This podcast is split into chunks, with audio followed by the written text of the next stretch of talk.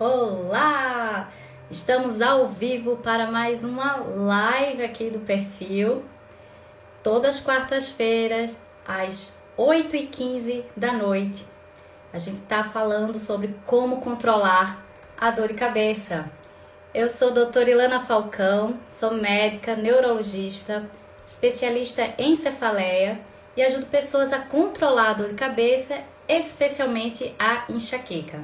E o tema da live de hoje é um tema que eu escuto muito, que é o que fazer na hora da crise, o que fazer na dor, né? Qual remédio usar, o que é que tem de novo. Então, essas perguntas e muito mais a gente vai discutir aqui na live. Obrigada para quem respondeu a caixinha lá dos stories, que tinha as dúvidas de vocês. Eu separei em blocos e a gente vai respondendo aqui ao longo da live. E se nesse meio caminho ficar com dúvida, é só escrever aqui nos comentários que aos pouquinhos eu vou vendo, tá legal? Então vamos lá sem mais demoras.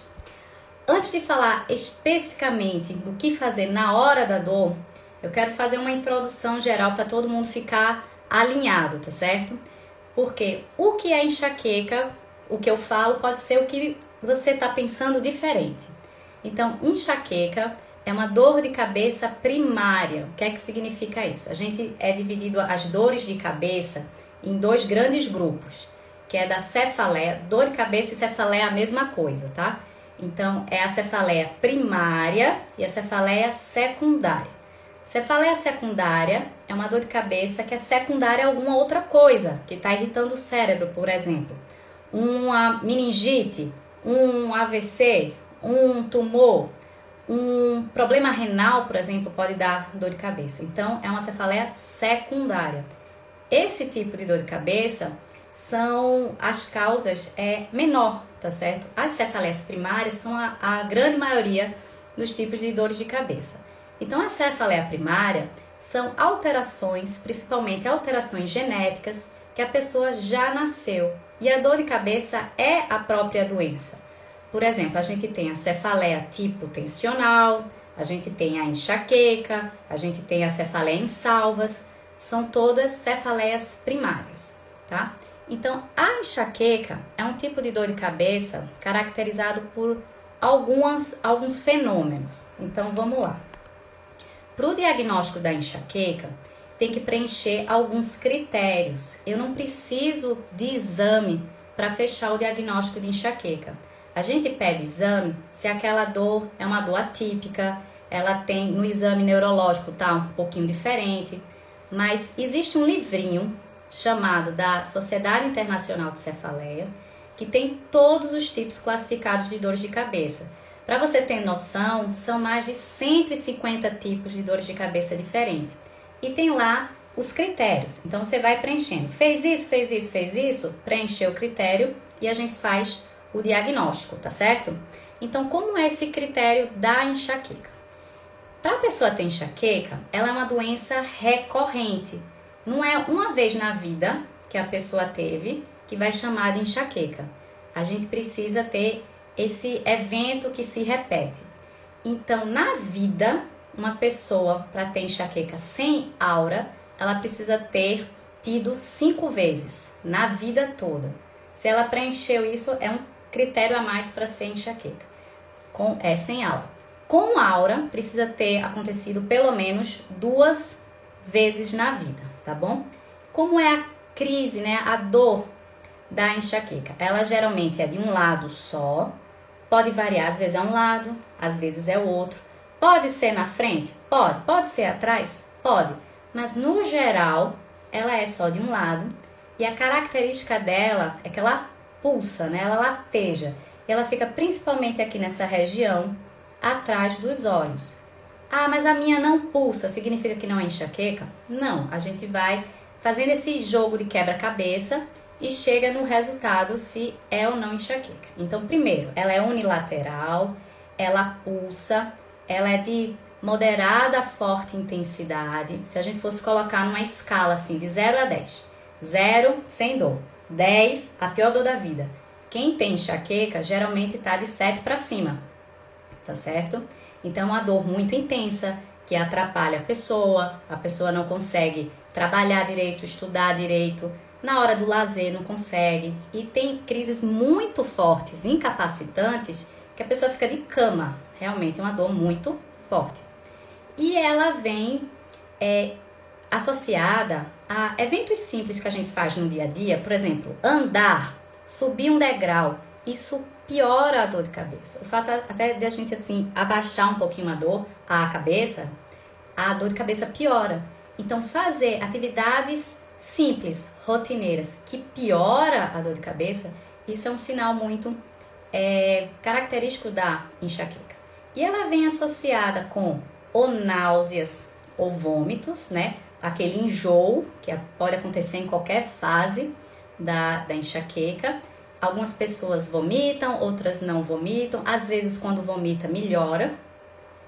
E também é associado à questão da sensibilidade à luz e ao barulho. Isso são os critérios da enxaqueca. Então, dito isso, vamos falar do ABC do tratamento. Então, o tratamento da enxaqueca, se a gente pensar, são essas três letrinhas, né? O ABC. O primeiro é tratar a crise aguda, é quando o momento da crise. E é isso que a gente vai falar hoje. Existe o tratamento com remédio existe o tratamento sem remédio da crise. E em outros vídeos eu falei um pouco dessa questão da, do tratamento não medicamentoso, mas hoje exclusivamente a gente vai falar do tratamento agudo medicamentoso.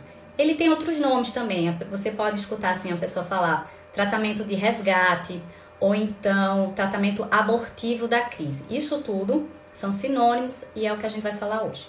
Então, primeiro no ABC seria um tratamento agudo eficaz.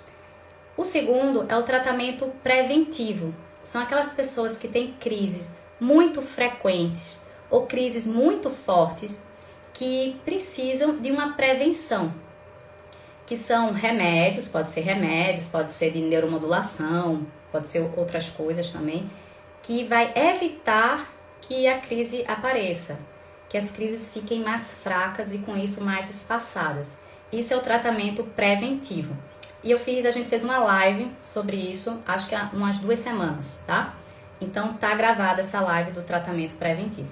E a terceira parte do ABC seria mudanças do estilo de vida.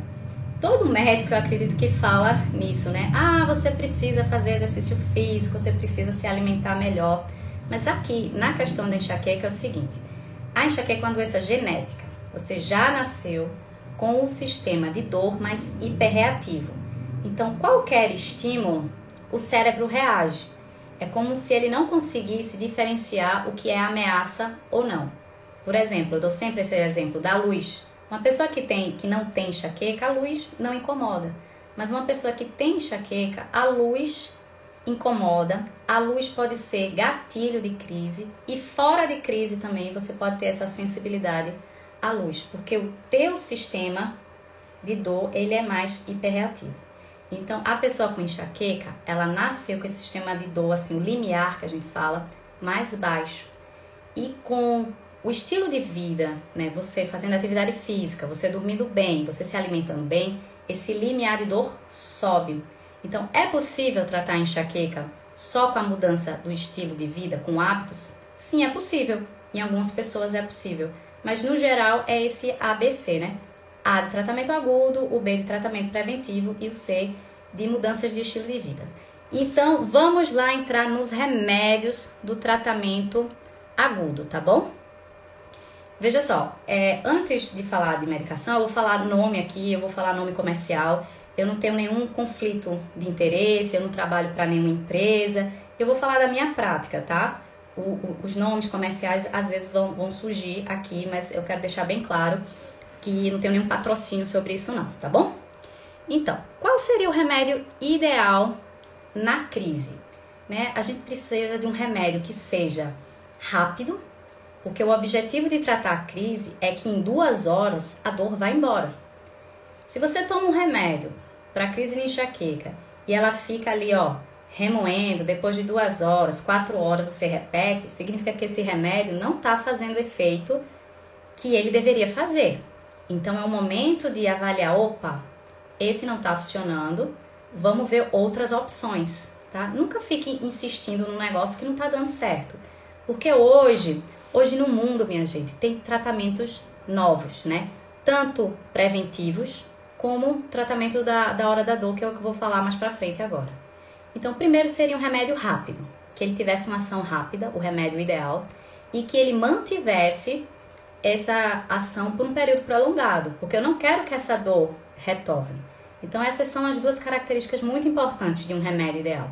O outro é que ele fosse seguro, né, e que tivesse poucos efeitos colaterais, que ele tivesse poucas contraindicações, vamos falar assim, e melhor de tudo que ele fosse barato, né? Porque os remédios novos, a gente sabe, eles são mais caros do que os remédios mais antigos, né? Isso seria as características do remédio ideal. E quando, qual é o momento que a pessoa deve usar o remédio?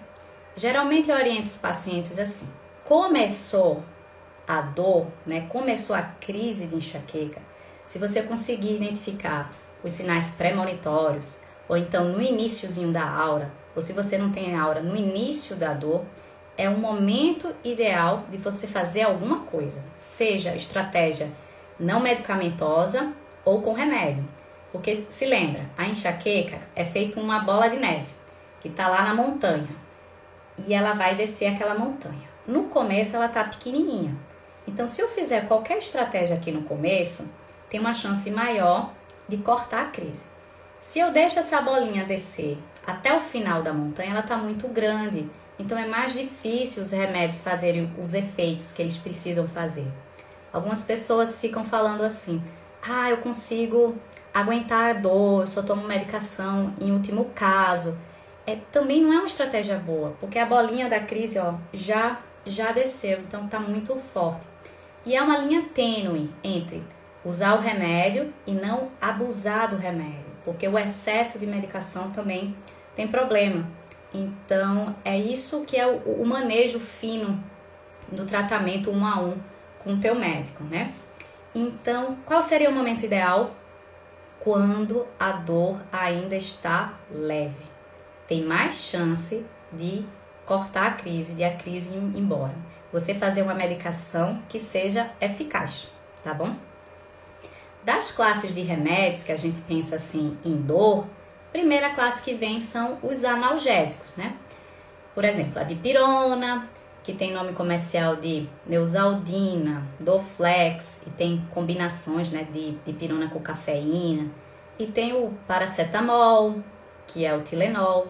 Então, paracetamol para enxaqueca, ele não é tão eficaz. Talvez em criança, é, eu tenho alguns colegas neuropediatras assim que em criança talvez o paracetamol funcione melhor, porque a enxaqueca na criança é um pouquinho diferente. Para o adulto, a dipirona seria no mínimo a dose mais alta de 1 grama. Para uma crise, vamos pensar assim, moderada. Mas a gente não pode abusar, tá? Sempre lembrando disso que tem um limite.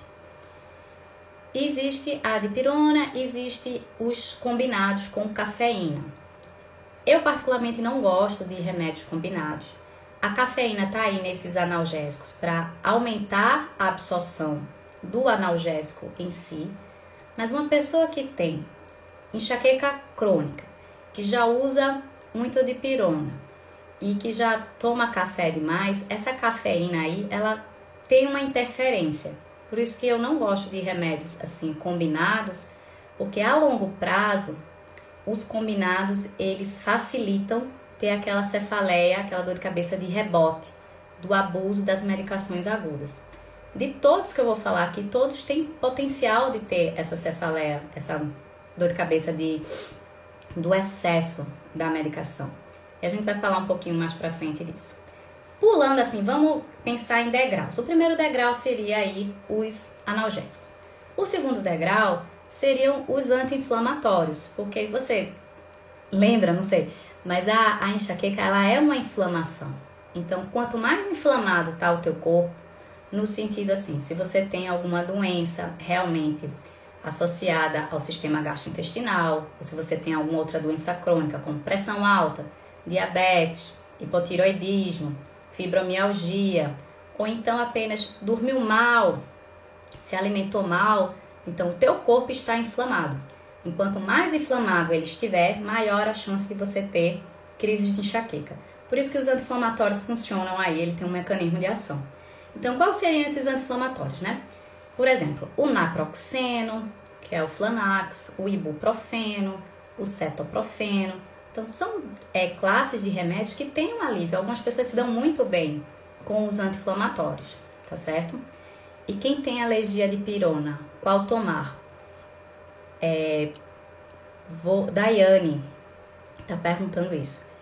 Depende do, do grau de dor que a pessoa tem. Nem toda crise a gente vai tratar igual, né? Às vezes a gente precisa é, colocar no quadrado, vamos pensar assim, olha, esse mês você vai fazer isso porque a gente tá é, melhorando a sua crise. Mas depois quando você conseguir identificar assim, é uma crise mais leve, é uma crise mais mais forte logo no início, a gente pode variar a medicação, tá bom? Então tem esses anti-inflamatórios que eu falei. Naproxeno, cetoprofeno, ibuprofeno.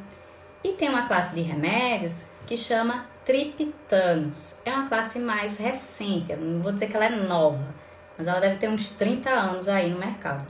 Existem sete remédios dessa classe, aqui no Brasil acredito que tenha quatro que seria a naratriptana, sumatriptana, risatriptana e usomitriptana. Que nome comercial é Naramig, sumatriptana é o Sumax, é, tem um Imigran, se eu não me engano também.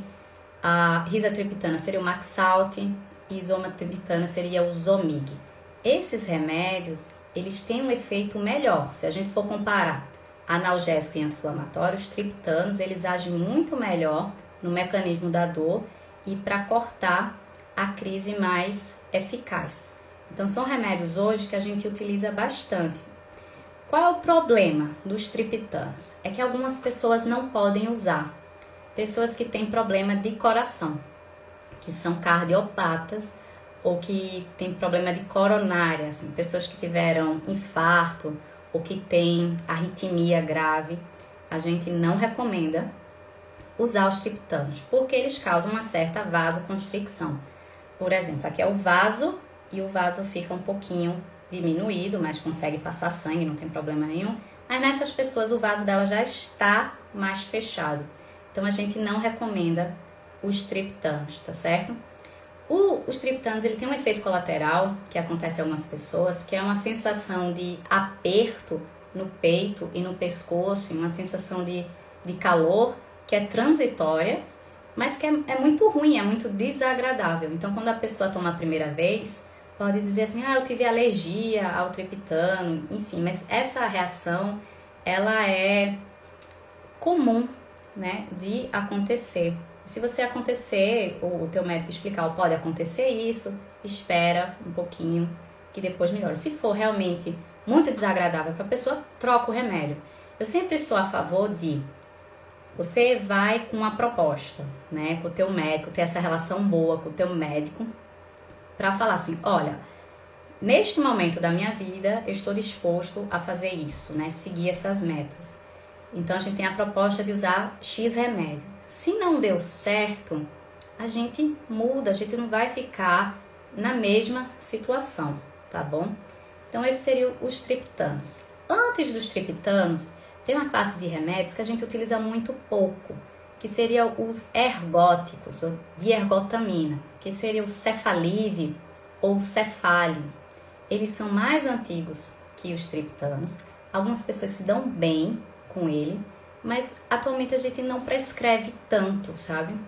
E eles causam também essa questão de vasoconstricção. Então, não pode fazer uma associação entre um triptano, entre um sumax e um cefálio, porque vai é, teu vaso sanguíneo vai ficar muito fechado. Então a gente não recomenda isso. Por isso que é importante é sempre passar pelo médico, fazer tirar todas as tuas dúvidas. Porque às vezes a gente pensa, ah, é remédio que a gente consegue comprar sem receita, não vai ter efeito colateral em nada.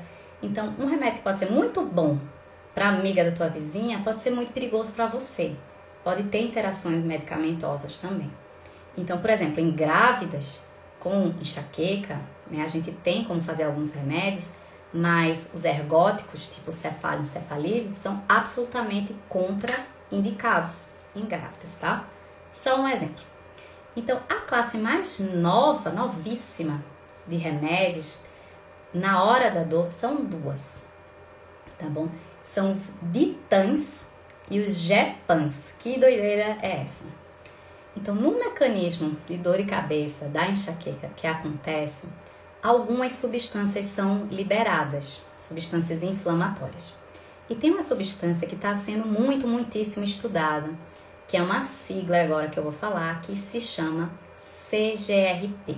Isso é uma sigla em inglês para é, peptídeo associado ao gene de calcitonina. Esse é o nome completo dele. Eu preciso saber, você que tem enxaqueca, você precisa saber que existe essa substância CGRP, que na crise ela é liberada. E ela é liberada no corpo todo, tá? Então, por isso que a enxaqueca não é só a dor de cabeça, ela tem mais de 30 sintomas. Às vezes a gente tem sintoma gástrico, às vezes a gente tem sintoma de formigamento. Então tá tudo associado a várias moléculas. E tem essa chamada CGRP que ela é muito importante.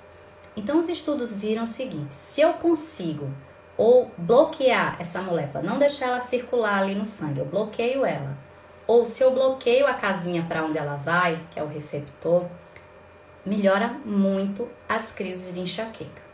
Então, os GEPANs são bloqueadores do CGRP. Então, tem um nome muito estranho eles, ó. É o Atogepan, o Rimegepan e a, o, o. Esses remédios estão disponíveis nos Estados Unidos agora, foi aprovado pelo FDA, que é a empresa tipo a Anvisa deles. Aqui no Brasil, para usar, a gente precisa importar. Mas eu acredito que em um período assim mais próximo vai chegar que a Anvisa vai liberar, tá certo?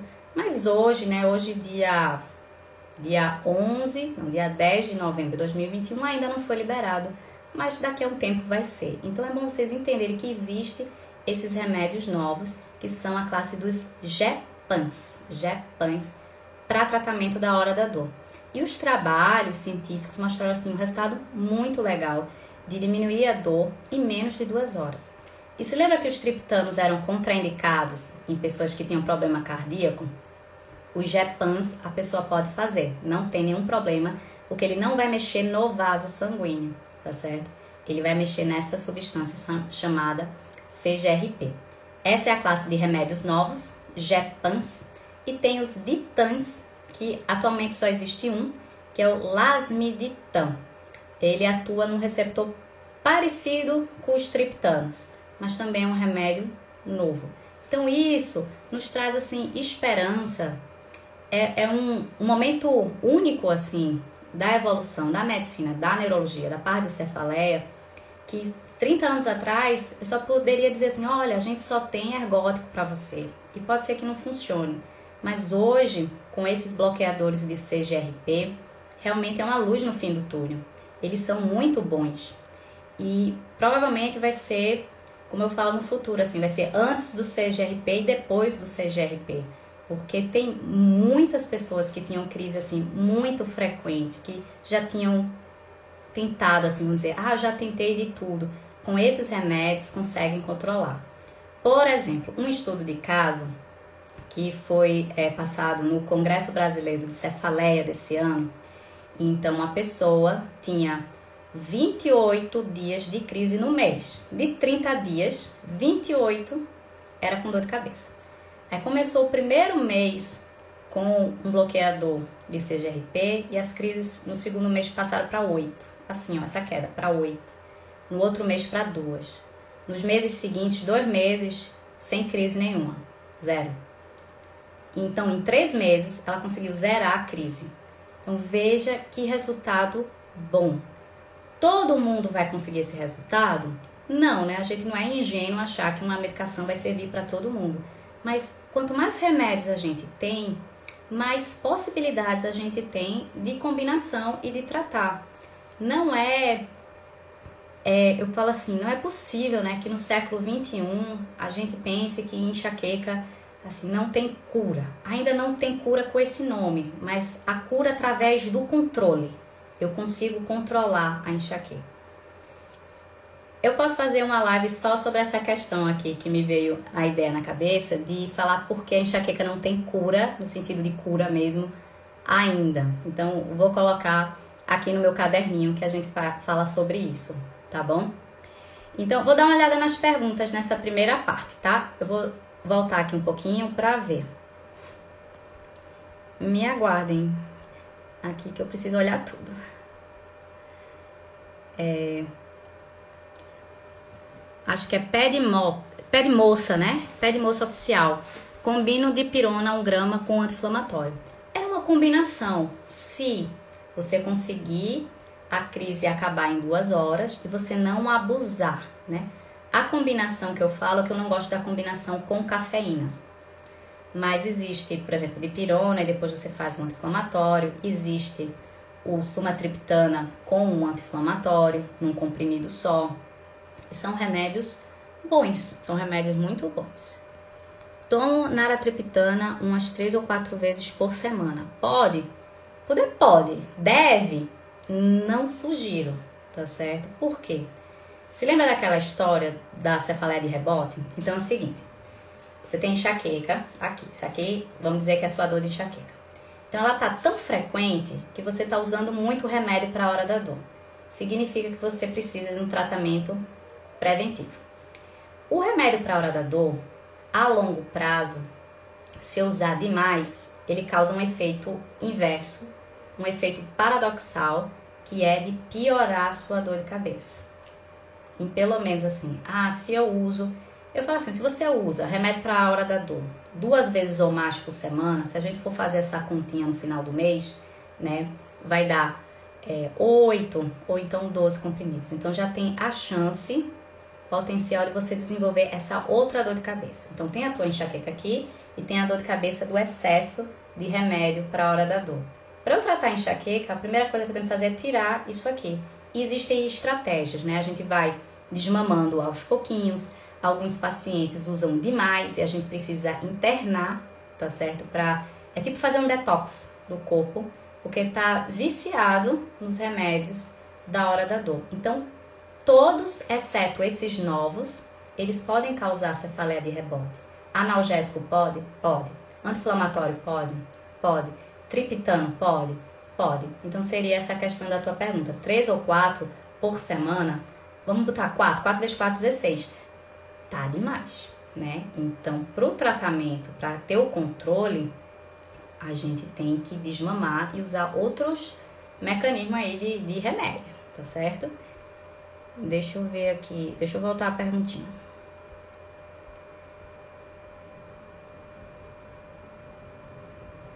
Gente, me perdi. Olha, qual a sua opinião sobre o tratamento topiramato? É, o topiramato é um tratamento preventivo. Exclusivamente nessa live a gente está falando sobre o tratamento agudo abortivo. Mas o topiramato é um remédio muito bom, é classe A, remédio oral, né? Hoje a gente tem outras opções também. Mas ele é legal dependendo de cada caso. Ele pode ter efeito colateral, ele pode ter contraindicação. Então é o seguinte: é um remédio usado para enxaqueca? Remédio preventivo? Sim. Ele tem estudo dizendo que ele é bom? Sim. Ele pode ser bom para você? Não sei, porque eu não sei o teu caso. Por exemplo, se você tiver pedra renal, ele é contraindicado. Se você for muito magrinha, pode perder peso demais. Então ele é contraindicado. Tá certo? Então são essas nuances que a gente precisa ver, tá bom? Deixa eu ver outra perguntinha aqui. Alguém toma topiramato? Grávida pode fazer uso dos medicamentos novos? Até o momento não, porque não tem estudo, mas nada impede que no futuro libere. Tá mais assim por precaução, sabe? Não não usar ainda, já que eles são tão novos. Então estão esperando mais mais estudos. A grávida, é, existe um tratamento de neuromodulação, que você não usa remédio. Por exemplo, é um aparelhinho que fica estimulando aqui o nervo supraorbitário, por exemplo, o cefáleo ou aqui atrás. Então é bem seguro para a grávida. Meu médico passou hoje para mim. Não sei, acho que foi o Topiramato, não foi? Deixa eu ver se tem mais perguntas. Tinha crise, hoje tem três, olha aí, ó. Tinha 28, hoje tem três. Tratamento preventivo é isso, tá ótimo, viu? Porque um tratamento de sucesso preventivo, ele é dito de sucesso quando ele consegue reduzir 50% das crises, da intensidade, né, da, do quanto forte ela é e da frequência. Sendo que a gente quer mais de 50%, né? A gente quer ficar livre, livre da, da enxaqueca. Tá bom? Deixa eu ver aqui outra pergunta. É preocupante no auge da crise ter gosto de sangue na garganta? Vou pegar essa tua pergunta, Luciene, e vou falar um pouquinho sobre a relação do estômago e o cérebro, tá bom? Não sei se vocês já escutaram falar assim: ah, o estômago é o segundo cérebro, né? Existem neurônios no corpo todo, mas existe muitos no sistema digestivo, né? Digestivo eu falo é, estômago e intestino. Tem muito neurônio, tem inclusive mais neurônio do que na medula, na coluna, tá certo? Então, a flora bacteriana, as bactérias do bem que habitam, nos habitam, tem mais bactérias do que células a gente, elas fabricam muitas substâncias, certo? E ela é sempre num equilíbrio. São substâncias anti-inflamatórias que impedem inflamação e algumas bactérias produzem substâncias pró-inflamatórias que provocam inflamação. Então todo dia a gente está nesse equilíbrio.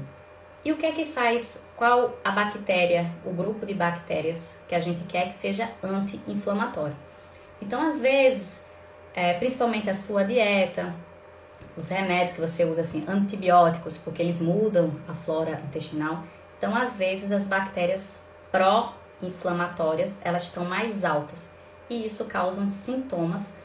E é um negócio que a gente chama de disbiose. Tá certo? Que pode ser a causa de várias doenças, começar no estômago.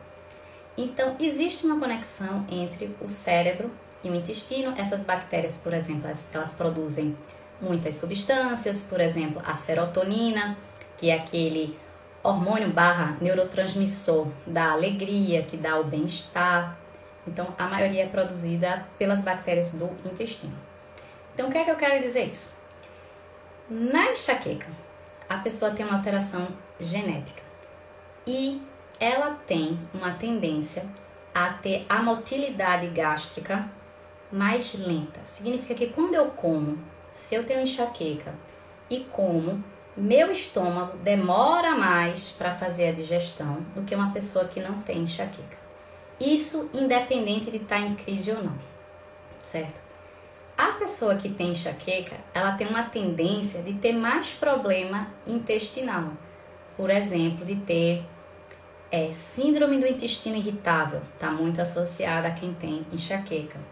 E outra síndrome chamada gastroparesia. Gastro, de estômago, gastro. Paresia é um nome que significa assim, vou falar no sentido de lentidão. É o estômago que fica muito lento.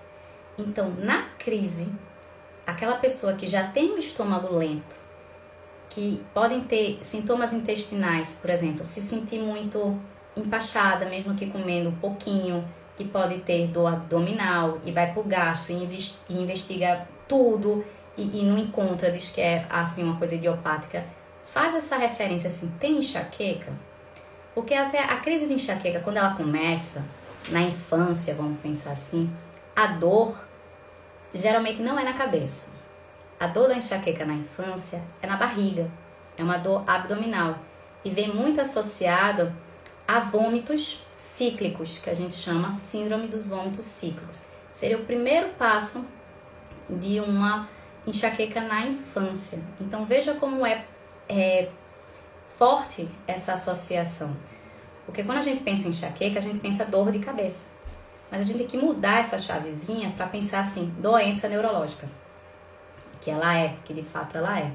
Que tem tudo e tem também dor de cabeça. Tá certo? Então, às vezes, a criança comia chocolate e vomitava muito e achava que era de chocolate, mas já era enxaqueca. Inclusive, tem alguns trabalhos mostrando que aquela criança bebezinho de dois, três meses que tem muita cólica, uma cólica assim além do comum, pode ser um indicativo também de ser enxaqueca. Então começa assim, ó, começa com a cólica, muita cólica de dois, três meses de idade, depois na infância fica com dor abdominal e síndrome dos vômitos cíclicos, depois na adolescência começa a ter a dor caracterizada pela alteração menstrual e assim vai a jornada da pessoa que tem enxaqueca, tá certo? O que eu quero falar uma coisa importante é o seguinte: se você tem náusea e vômito durante sua crise, você tem que tratar muito, muito a ferro e fogo isso. Por quê? Porque não adianta eu ter náusea, eu já tô querendo colocar as coisas para fora. Meu estômago já tá dilatado, não tá conseguindo absorver nada. Vai valer, vai ser eficaz um remédio oral? Qual é a chance desse remédio ser absorvido? Né? Qual é a chance de eu vomitar esse remédio? Então hoje a gente tem formulações de remédios para a hora da crise que não são comprimidos. E isso é muito importante. Porque até uma pessoa com náusea ela não quer nem beber água. Quanto mais tomar um remédio. Vai, vai vomitar. Então, o que é que a Sociedade Internacional Americana de Cefaleia recomenda? Se você tem náusea e vômito severo, ou se já tratou com remédio oral na hora da crise e não teve resultado, buscar outra alternativa. Tá? Isso não sou eu que estou dizendo, eu faço questão aqui de, de falar que é tudo sobre evidência científica, baseado em estudos, não é achismo, e eu falo um pouco da minha prática.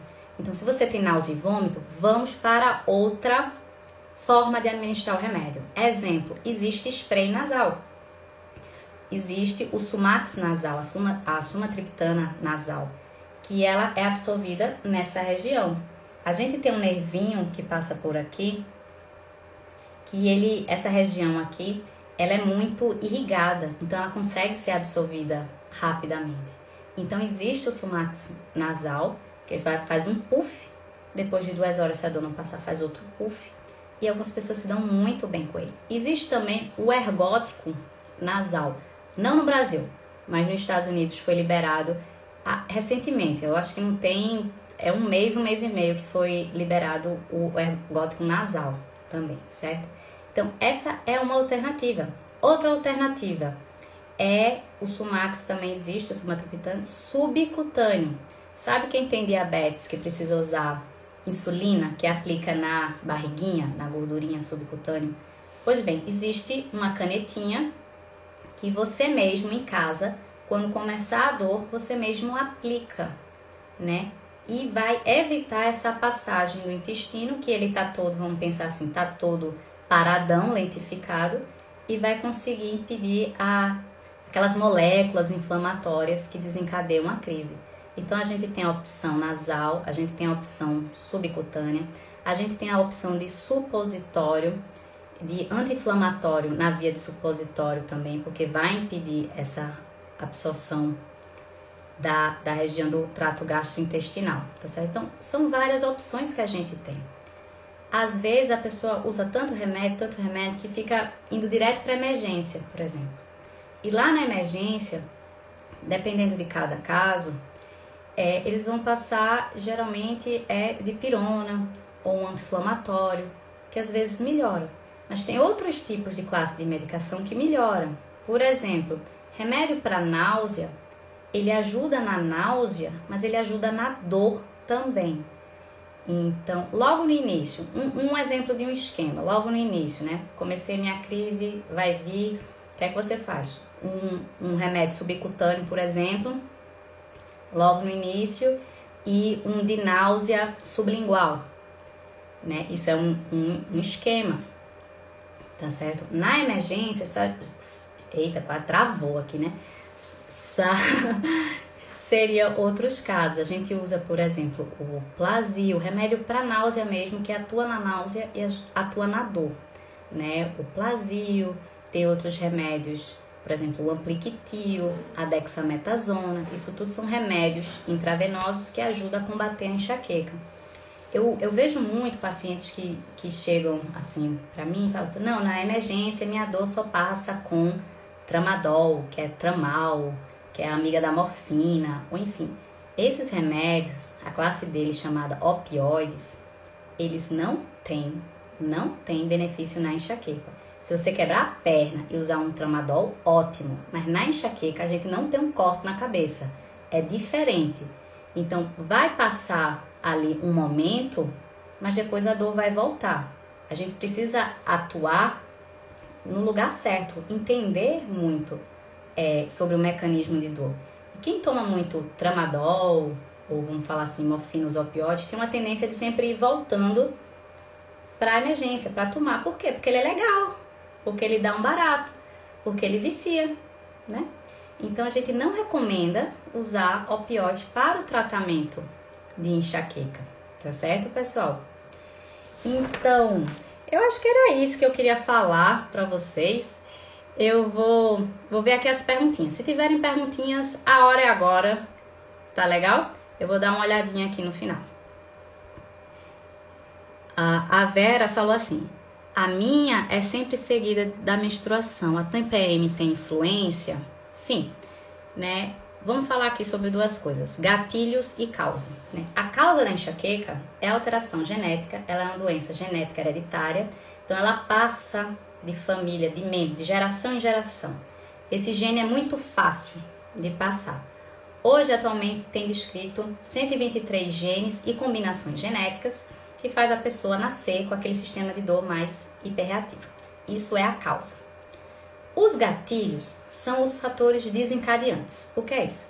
Fator físico ou emocional que vai diminuir aquele limiar de dor e você vai ter as crises de enxaqueca. Fator físico, por exemplo, alteração menstrual, né? Alteração dos hormônios na menstruação, picos e vales, né?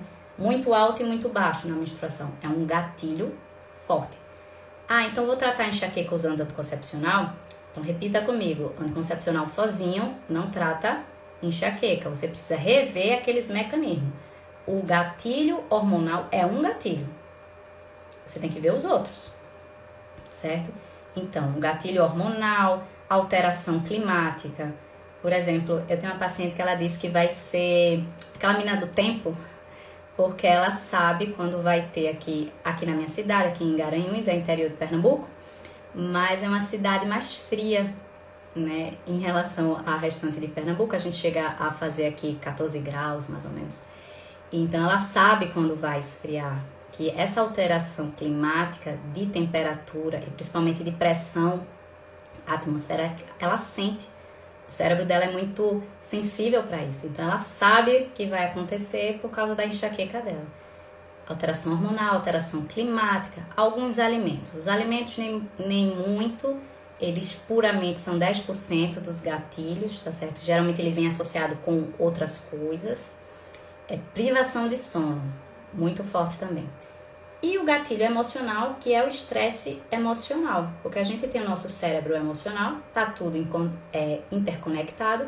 Então, se eu tenho dificuldade de ter uma gestão emocional, se eu estou muito ansiosa, se eu fico encucada com aquilo, se eu estou muito relembrando o passado, algum trauma, questão de depressão, é gatilho para enxaqueca, sim. Então, respondendo a tua pergunta, tem a ver? Tem, por causa da alteração hormonal, mas o anticoncepcional não seria uh, o único, assim, não é o, o foco do tratamento, não seria esse, tá bom? Deixa eu ver outra coisa aqui. Carla Fernanda. Doutora, boa noite. Fale um pouquinho sobre gatilhos de labirintite.